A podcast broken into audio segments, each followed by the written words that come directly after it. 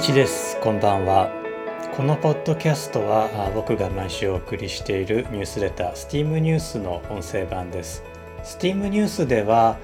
毎週科学工学技術アート数学に関する話題をお届けしています。今週のテーマは四捨五入を打え国会の議席配分にまつわる数学です。このポッドキャストは STEAM ボート乗組員の皆さんの力添えでお送りしております。改めまして1ですこんばんは。東京オリンピック・パラリンピックも終わり選挙のシーズンがやってきました。衆議院の任期が2021年10月21までであることから第49回の衆議院議員選挙がま近いうちに行われることは確実になってきました。今週はそんな国会あるいはアメリカの場合だと議会と呼んでおりますがその定数配分に関するお話をさせていただこうと思っています。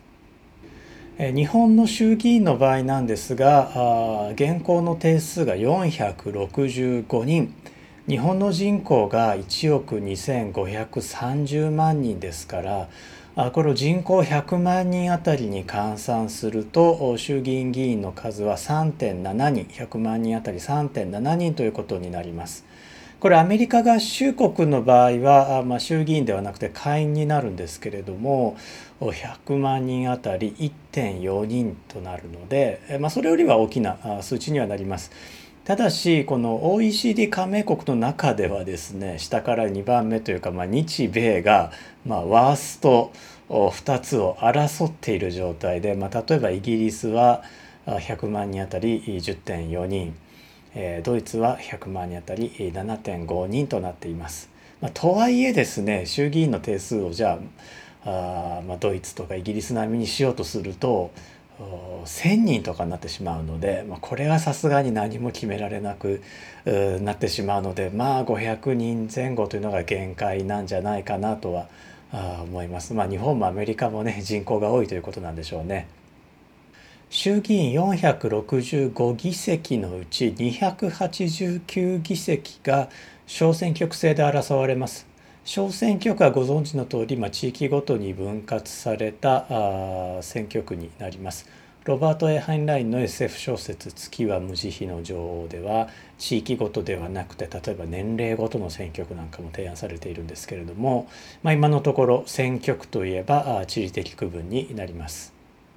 衆議院の残りの176議席は北海道東北北関東南関東東京北陸信越東海近畿中国四国九州と沖縄の11選挙区に分けて比例代表制で争われます今週のお話はこの衆議院の定数を各地域にどのように配分するかについてです。小選挙区の方はですね議員定数が1になるように区割りの方を調整するので比例代表の方で、考えてみたいと思います。現在の衆議院比例代表制の区割りでは北海道8東北13北関東19南関東22東京17北陸信越11東海21近畿28中国11四国6九州沖縄20になっています。一方ですね2020年9月1日の有権者数が発表になっていまして、えー、まあ、これ、えー、読み上げていくと結構なことになるんですけれども一応念のためお伝えしておきますね。北海道451万4898人東北743万6971人、えー、北関東1183万4554人。南関東1365万7015人。東京1152万429人。北陸信越611万4363人。東海1236万34人。近畿1715万9657人。中国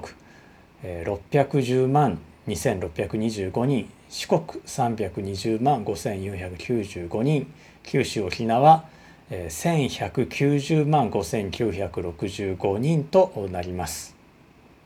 これがどういうことかというと東京はですね比例代表制の議席数の9.7%を確保しているのに対して有権者数は全国の10.9%もいるということなんですね。一方四国は議席数の3.4%を確保しているところ有権者数は全国の3%しかいないということになります、まあ、つまり四国の有権者の方が東京の有権者よりも1.3倍ほど強い票を持っているということになります。小選挙区制の方はもっとひどい状態で、えー、議席数1に対して、えー、鳥取1区の有権者数が23万3060人東京10区は有権者数が48万1534人なので鳥取1区の有権者は東京10区に比べて2.0倍強いということになります。正確には2.004倍になるので1票の格差が2倍を超えると違憲とする最高裁判決に従うとすれば違憲状態になります。これ有権者数ではなくて人口を使うとですね1票の格差の最大値はですね鳥取2区と東京22区の間で起こりまして2.094倍と、まあ、ほぼ2.1倍ということになります。まあ、洋の東西を問わずですね、え議員定数をいかに公平に分配するかについてはこれは結構苦難の歴史があるわけですね。アメリカ合衆国の例をとってみます。アメリカの議会、まあ、これは日本の国会に相当しますけれども日本やイギリスと同じく任意制です。え上院と下院に分かれています。上院の方は各州2名ずつの割り当てと決められています。そのため1票の格差はですね70倍前後にもなるんですけれどもアメリカの場合、まあ、上院は仕方ないやということになっています。そもそも上院の正式名称はセネートこれはラテン語のセナーティス元老院から来てるんですね。まあ、というわけで、まあ、元老だからしょうがないやということなんでしょうかね。えー、下院の方は正式名称大議員といいましてこちらが人民を代表しているということなので、えー、下院の方は一票の公平性というのを非常に強く求められるんですけれども、まあ、上院の方はそこまで求められていないということです。アメリカの下院は建国当初合衆国憲法によって1州の人口に比例して州の間で下院議員を配分すること。2そのために州の人口は10年ごとに求めること。3下院議員の数は人口3万人につき1名の割合を超えないこと。4ただし例外として各州1名の下院議員を持つこととされました。あ条件3のですね議員は3万人につき1名を超えないことという条件はですね人口100万人にあたりにすると33.3人未満にしなさいということなんですけれども、まあ、現在そんなね贅沢はとてもできないのでこれはま私文化しています。アメリカはですね13州でスタートしてるんですね、えー、まあ、今の言葉でいうスモールスタートアップですね。当時バージニア州には63万560人の人がいたそうです。後に第3代合衆国大統領になる国務長官ジェファーソンは、各州の人口を3万3,000で割って、えー、波数を切り捨てた数値を下院の議席数にしました。バージニア州の場合は63万560を3万3,000で割って19.108になるので、まあ、波数切り捨てて19議席を割り当てました。えジェファーソンはこの方式でもし議席数が1未満になるような州があればあ1議席を割り当てることにしました。これがジェファーソン方式と呼ばれる、え議席配分の方式です。まあ、この13州の中にですね人口が3万3,000を切る州はなかったたので、えー、この議席1を後から割り当てるという操作は当時必要ありませんでした。えー、またですね議席数を決めておいてそれから州ごとに配分するということも当然今では考えられるんですけれども当時はですねこう計算機がなくてまして、えー、このエクセルで計算して試行錯誤するとかできなかったので、まあ、こう割る数3万3,000というのをですね、まあ、えいやっと決めてしまって、えー、それで、えー、議席数の方を調整したというふうに伝えられています。アメリカが大きくなるにつれて、えー、政府はこの助数3万3,000の方も徐々に大きくしていきました。1830年には助数を4万7700人まで大きくしていますが、まあ、それでもアメリカの人口増加はそれを上回っており下院の議席数は240議席になっています。1840年の国勢調査結果に対してからはジェファーソン方式に代わってウェブスター方式という方式で議席数を分配することが決められました。これはジェファーソン方式の切り捨ての代わりに、まあ、日本ではよく使われる四捨五入を採用するものです。四捨五入は、まあ、英語ではラウンドハーフアップといって、まあ、もちろん英語圏では広く使われてはいるんですけれども、まあ、どうも0.5を1に丸めるということに抵抗する文化もアメリカからは僕は感じます。まあ2分の1を1にするのはちょっと乱暴なんじゃないのっていうふうに、えー、そういう空気をですね感じるんですね。まあ、中国では四捨五入のほかに五捨六入とか四捨六入なんていう考え方もあるそうなので、まあ、四捨五入があなんか絶対的な正義というわけではないようですね。ジェファーソン方式をやめてウェブスター方式にしたのは一票の格差を縮めるためだったと考えられています。えー、ジェファーソン方式で行われた1790年の議席配分ではバージニア州が人口全体の17.44%を占めていて、えー、議席数は全体の18.10%を占めていました一方デラウェア州は人口全体の1.54%を占めながら議席数は全体の0.95%でした、まあ、日本の衆議院比例代表制と逆で大きな州が得をしてたわけですね。えー、ウェブスター方式はジェファーソン方式にあった不公平を、まあ、幾分か緩和するものでした。ウェブスター方式が導入された1840年から1850年代ですねアメリカの人口増に伴って下院の議員数も増加の一途をたどっていました